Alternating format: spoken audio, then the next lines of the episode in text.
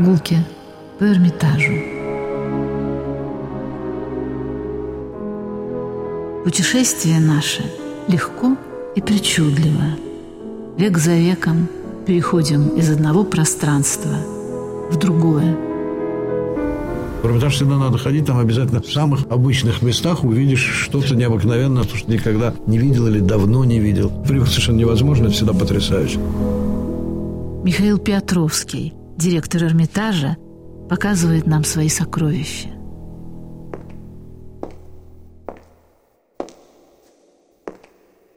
Тайны Антуана Ватто.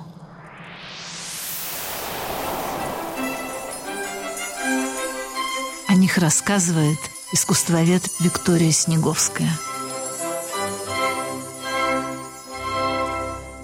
Антуан Ватто – один из самых блестящих художников, колористов в истории европейской живописи. Наверное, прежде всего, когда произносишь имя Ватто, сразу представляешь себе век XVIII, как и в разговоре о веке XVIII в Европе, в искусстве Франции, прежде всего возникает имя Ватто и образ этого удивительного, необычного в своей судьбе, в своем творчестве человека.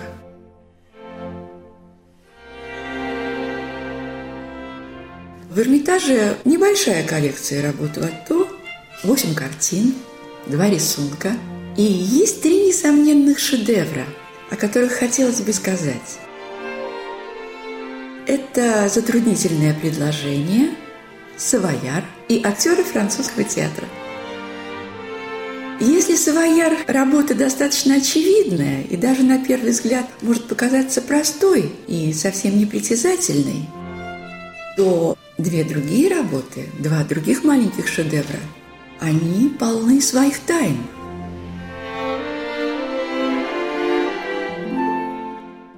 Ватто – великий поэт XVIII века.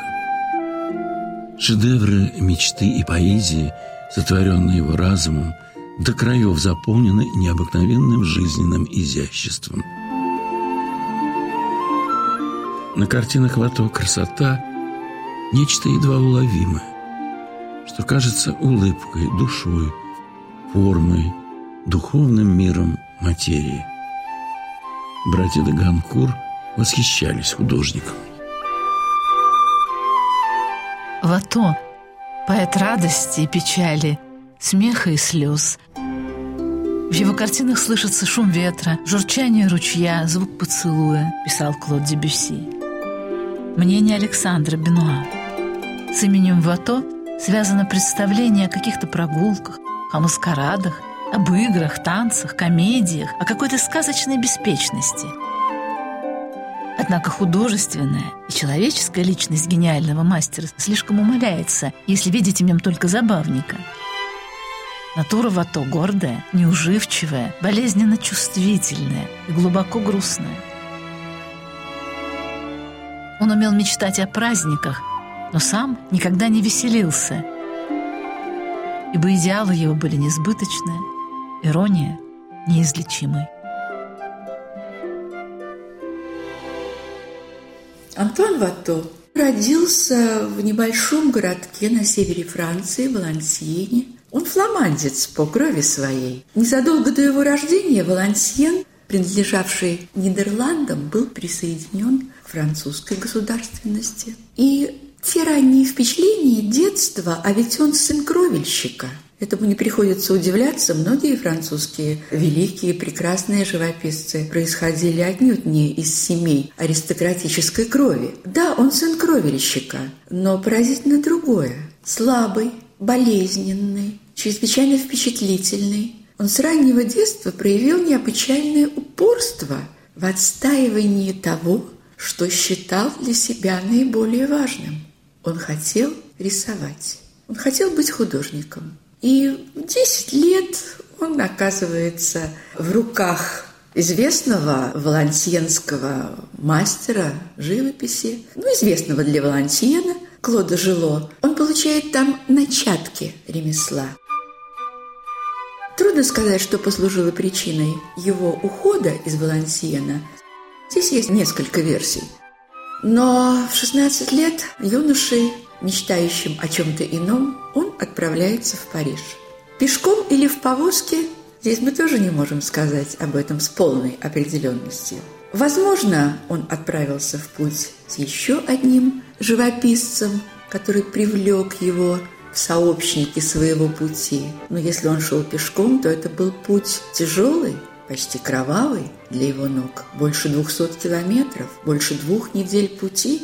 Если можно сказать, что молодой Вато преодолел с честью этот путь, то во всю свою дальнейшую жизнь он с такой же честью выходил из множества трудных для себя и сложных ситуаций. Современники писали, он почти всегда был задумчив, усидчивый труд положил на него отпечаток некоторой меланхоличности.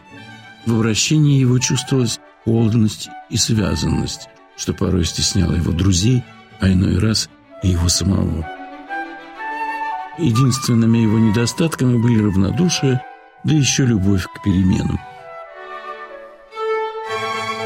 Современники отмечали, Вато был среднего роста, слабого сложения, отличался беспокойным, изменчивым нравом, твердой волей. По умонастроению был вольнодумец, но вел разумный образ жизни. Был нетерпелив, застенчив, с незнакомыми вел себя скромно и сдержанно. Постоянно был недоволен собой, был недоволен другими, нелегко прощал людям их слабости. Говорил он мало – но хорошо. Любил читать, любил музыку. Она его утешала.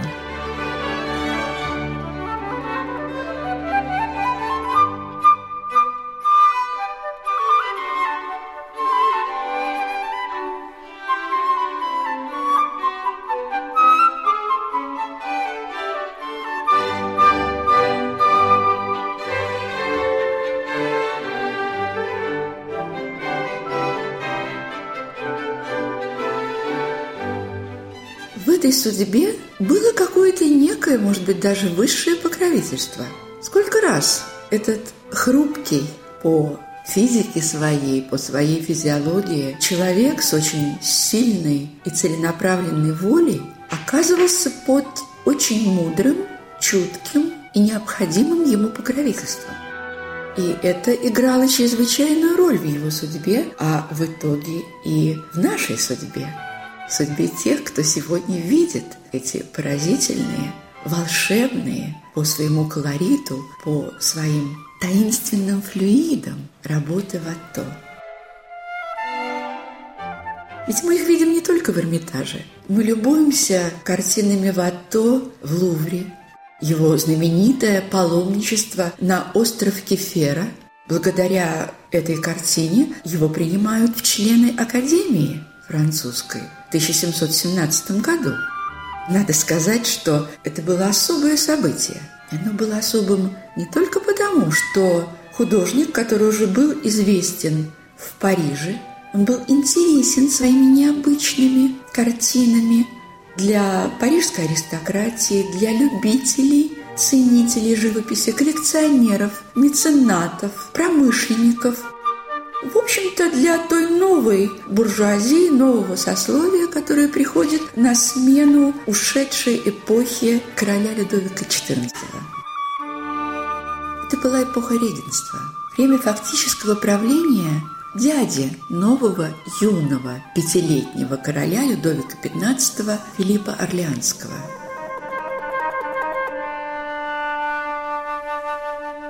из воспоминаний друга Вато, торговца рамами и стеклом. Вато давал совет молодому художнику. Обучению какого-либо мастера – пустая трата времени. Надо ставить себе смелые задачи, руководствуясь учителем всех учителей природы. Сам я поступаю именно так. Современники говорили, Вато пользовался столь громкой славой – что единственным его врагом был он сам, а также дух непостоянства, с которым он никогда не мог совладать. Не успевал он устроиться в какой-нибудь квартире, как сразу находил в ней недостатки. Он без конца менял их и сам испытывая от этого неловкость. старался найти этому хоть какое-то убедительное оправдание. Он редко чистил палитру и не брал свежей краски по несколько дней. Банка с маслом, которой он так часто пользовался, была полна пыли и грязи, и масло в ней становилось темным от красок. Здесь сказывалась его леность и беспечность. Мудрее всего время, ибо оно все раскрывает. Тайны Антуана Ватто. О них рассказывает искусствовед Виктория Снеговская. Это было время безудержных веселий, рискованных увеселений. Это было время неуемной роскоши. И тем удивительнее, что люди этого времени в огромной степени могли оценить необычное, наполненное тонкой духовностью, удивительным изяществом и какой-то печальной недосказанностью работы Клода Вато. Итак, Вато представил в носу членов Академии свою картину «Отплытие на остров Кефера». Поразительно то, что не существовало жанра, по категории которого этот художник мог быть оценен членами комиссии и причислен к академикам этого высокого заведения парижского. И, наверное, именно поэтому в протоколе, в котором значится, что при присутствии первого живописца короля Куапеля и герцога Филиппа Орлеанского, его высочества, был причислен к сонму академиков Антуан Ватто, представивший свою картину «Паломничество на остров Кеферу». Но тут же видно, что писец зачеркнул название картины и написал иное, галантную картину – Специально для Антуана Вато был предложен иной вид типа живописи, а фактически жанра – галантные празднества. Галантный – слово непростое. Долгое время понятие «галантный» означало «благопристойный», «честный». Более того, это слово значило даже «храбрый», но постепенно оно наполнялось новым смыслом. В него стали вкладывать нежные чувства. В понятие «галантный» галантность входит некоторая изысканность, не лишенная легкомыслия, изящество, вежливость, быть может, даже церемонность.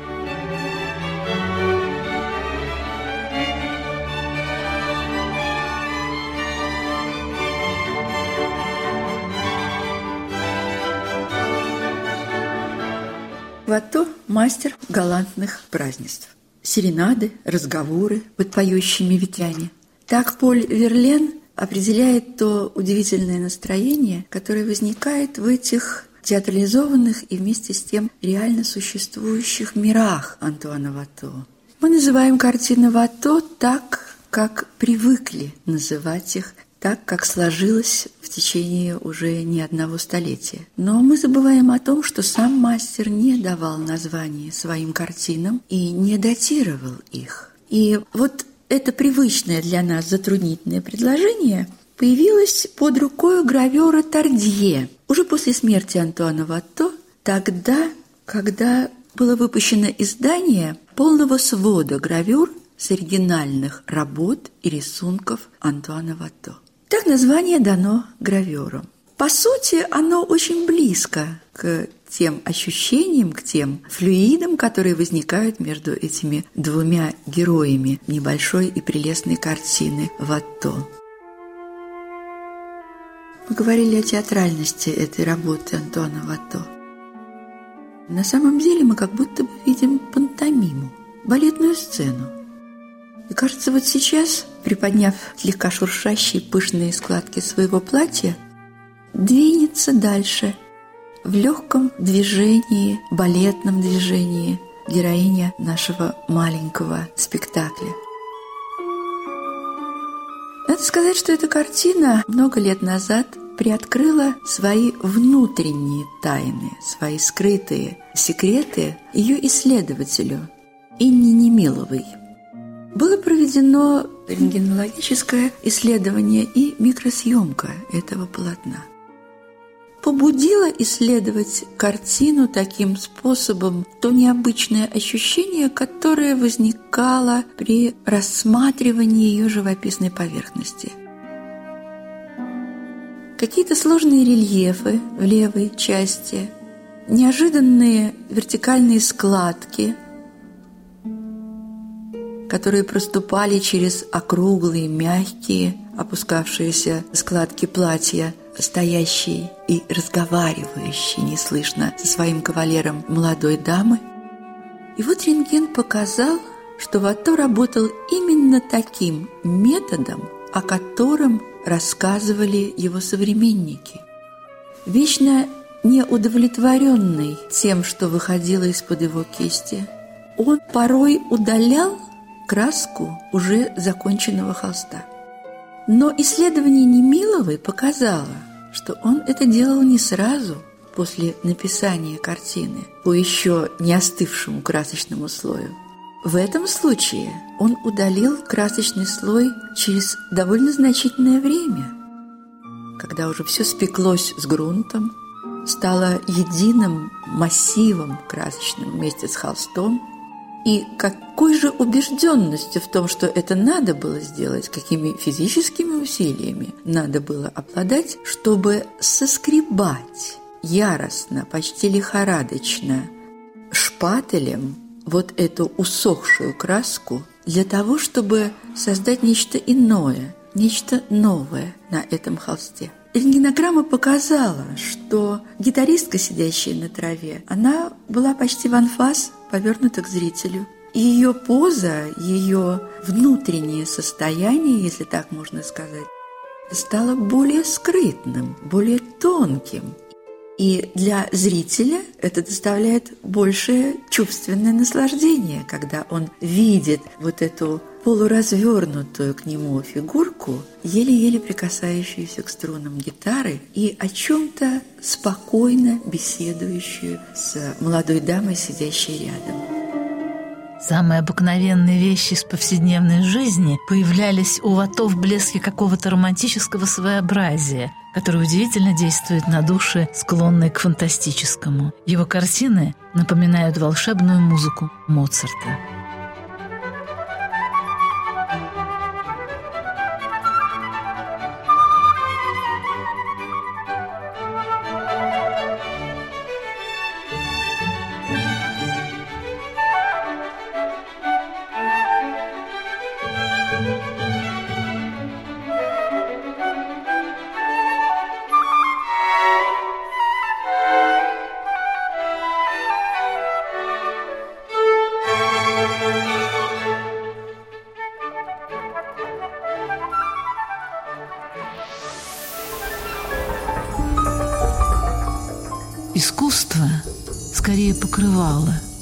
Зеркало. О тайнах Антуана Вато рассказывает искусствовед Виктория Снеговская. Галантность картин Вато и само понятие «галантный» в XVIII веке было особым. Это не только изысканный легкий флирт, любовная встреча – это особое отношение к искусству, утонченное, одухотворенное. Это даже стиль жизни, галантный, когда искусство поглощает тебя и дает тебе неизъяснимое удовольствие в тонкости, в изысканности, в меланхоличности своих черт. Вот эта меланхоличность и удивительно тонкий налет печали, их мы чувствуем во многих работах Антуана Вато. Это и радости жизни из коллекции «Уоллес» в Лондоне. Это и песни влюбленного Минецента, персонажа итальянской комедии, задорного клоуна. Это и наше затруднительное предложение, к которому мы возвращаемся опять и опять. Марсель Пруст напишет в своей статье о Вато – Считается, что он первым изобразил современную любовь, в которой беседа, вкус к разного рода жизненным удовольствиям, прогулки, печаль, с какой воспринимается приходящий характер и праздника, и природных явлений, и времени, занимают больше места, чем сами любовные утехи. То есть он изобразил любовь как нечто недостижимое в прекрасном убранстве. В картинах Вато есть что-то от сна, но это не сон. Это лишь сновидение наяву. Великое достоинство творения больших мастеров состоит в том, что они вдохновляют на разумные беседы, на серьезные задушевные разговоры.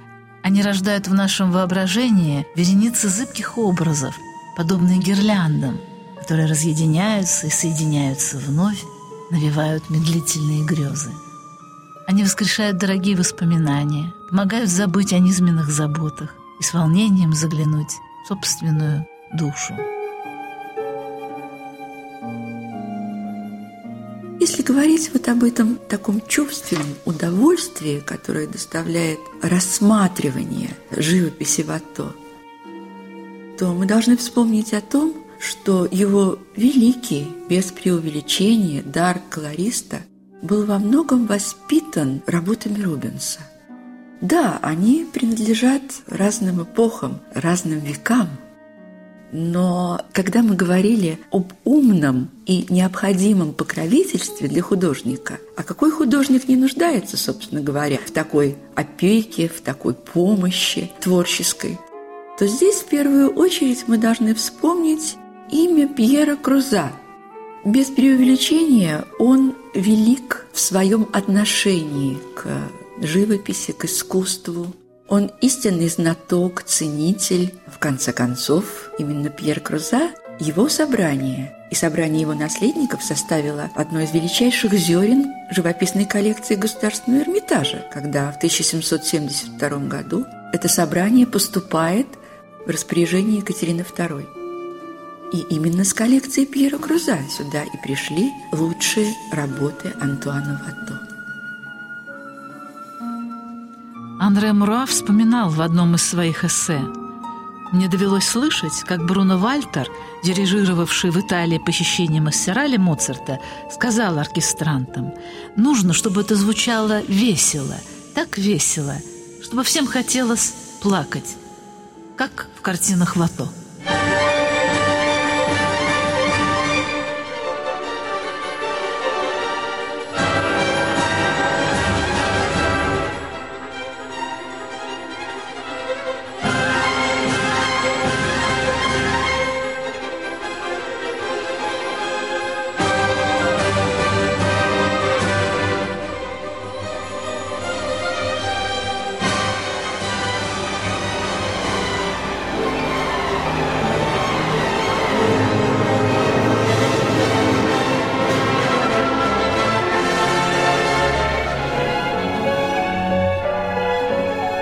Хороший тон. Прогулки по Эрмитажу. О тайнах Антуана Ватто рассказывала искусствовед Виктория Снеговская.